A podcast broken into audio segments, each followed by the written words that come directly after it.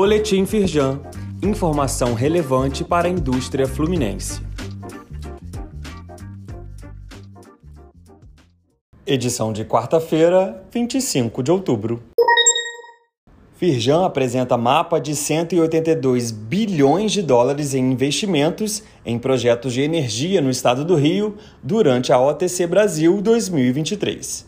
O mercado de óleo e gás representa 63% do potencial, mas também há iniciativas em energias renováveis, incluindo parques eólicos offshore.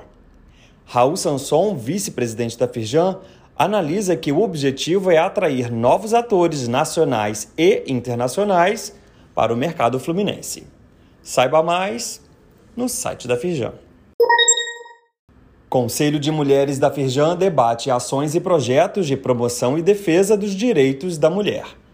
Carla Pinheiro, presidente do Conselho, destacou a importância da pauta para a federação, ressaltando ser fundamental ter ações de capacitação além da vice Márcia Carestiato Sancho e dos secretários de Estado Heloísa Aguiar e Vinícius Fará, também participou do encontro a modelo e empresária Luísa Brunet. Leia mais no site da Firjan.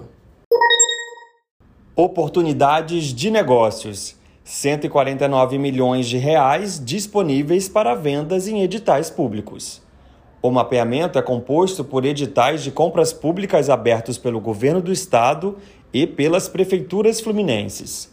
Atualmente, há 85 oportunidades para empresas de diversos segmentos, como construção, madeira e imobiliário, minerais não metálicos, químicos e metal mecânico.